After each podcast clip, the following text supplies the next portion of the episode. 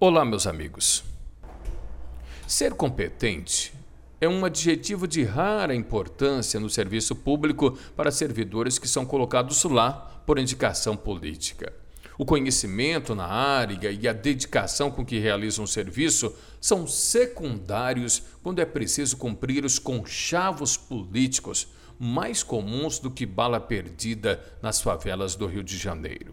Sendo assim, a renovação dos membros da mesa diretora das câmaras de vereadores resulta quase sempre na mudança do quadro funcional dos servidores de confiança, independente da sua competência e menos ainda da sua dedicação.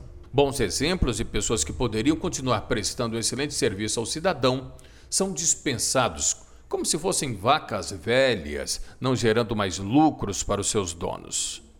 Não é preciso ir muito longe para termos exemplos claros de excelentes servidores que foram substituídos por alguns narizes empinados que se imaginam acima do bem e do mal.